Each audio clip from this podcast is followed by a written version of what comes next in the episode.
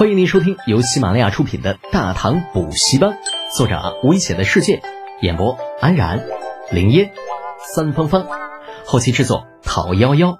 感谢订阅。第四百五十三集：塞翁失马。见颜飞白意志消沉，李浩咂巴着嘴。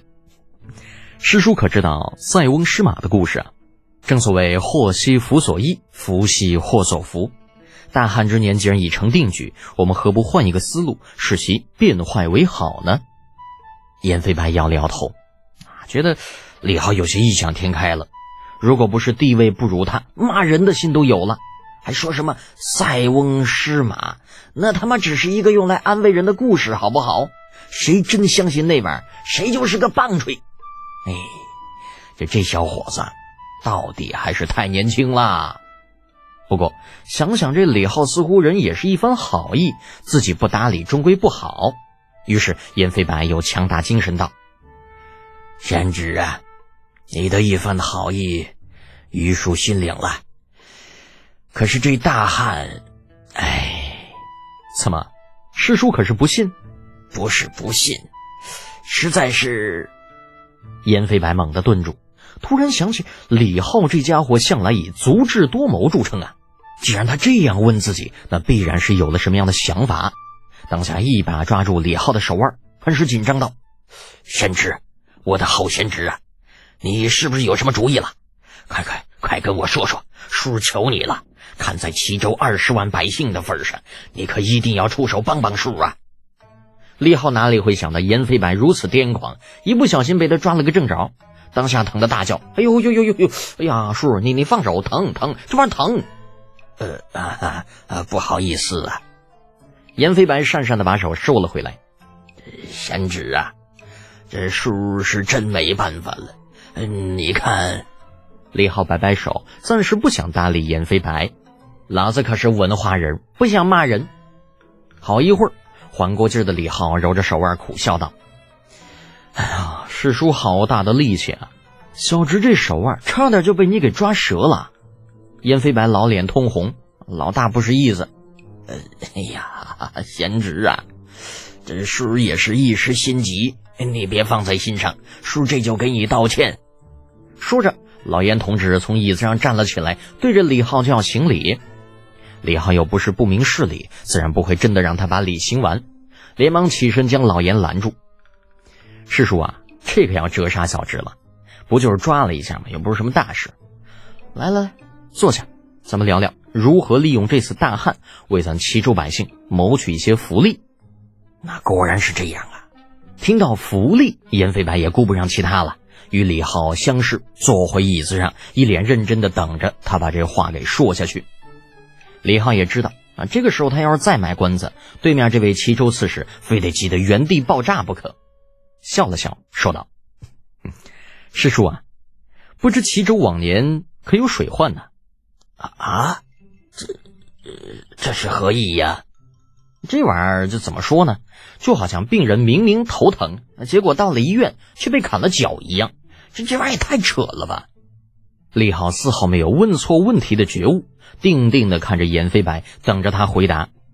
啊，没招了，严飞白只能黑着脸道：“有，而且不少。”嗯，利浩自是很满意这个答案，点点头。既然如此，师叔为何不利用这次大旱，齐州各有河流干涸见底的机会进行清淤工程呢？反正左右也是大旱，百姓的地也种不得了，这闲着也是闲着。这借着大旱清淤，就好有道理哦。为何我以前就没有想到嘞？这往年每到夏季，齐州的几条河流总是会或多或少的溢出河堤，给临河的几个县造成灾害。他这个刺史这些年可没少为这些事儿操心，这如今机会摆在眼前，而自己却偏偏没有任何的察觉，这真是蠢透了呀！李浩等了一会儿，不见颜飞白有所反应，忍不住推了他一把：“师叔，师叔，啊啊，哦哦！”颜飞白瞬间回过神来，满脸兴奋：“哎呀，贤侄啊，贤侄！”你你可真是我齐州的福星啊！利用大旱而清淤，这如此神来之笔，老老夫怎么就想不到呢？哎呀，世叔其实不是想不到，只是当局者迷罢了。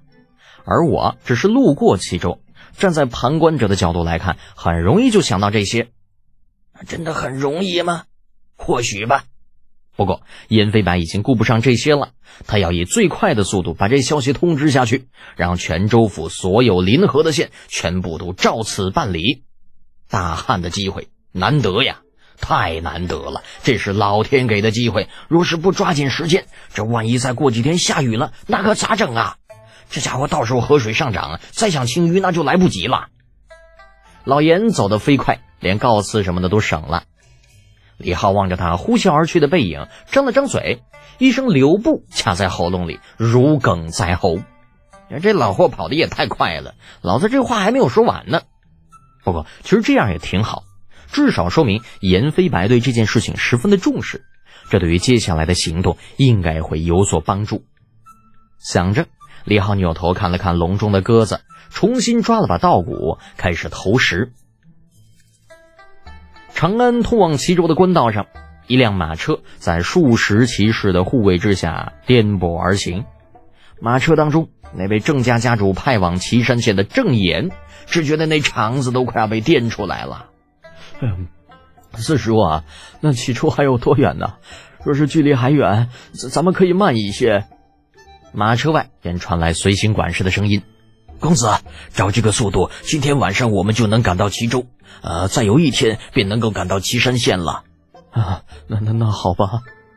听说齐州在望，郑岩小同学心情好了不少，再也不提减速的事情。而事实上，这队伍的速度已经够慢了。之所以如此颠簸，主要还在于官道的年久失修。齐州毕竟比不得已经将官道全部改造成水泥路的长安，颠簸也是在所难免。郑岩坐在马车里，强忍着身体上的不适，回忆起离家之前爷爷的交代：遇到李浩，如果对方没有敌意，就不要敌对。郑克爽死在李浩手里，纯属咎由自取。如果有可能，尽量的教好李浩。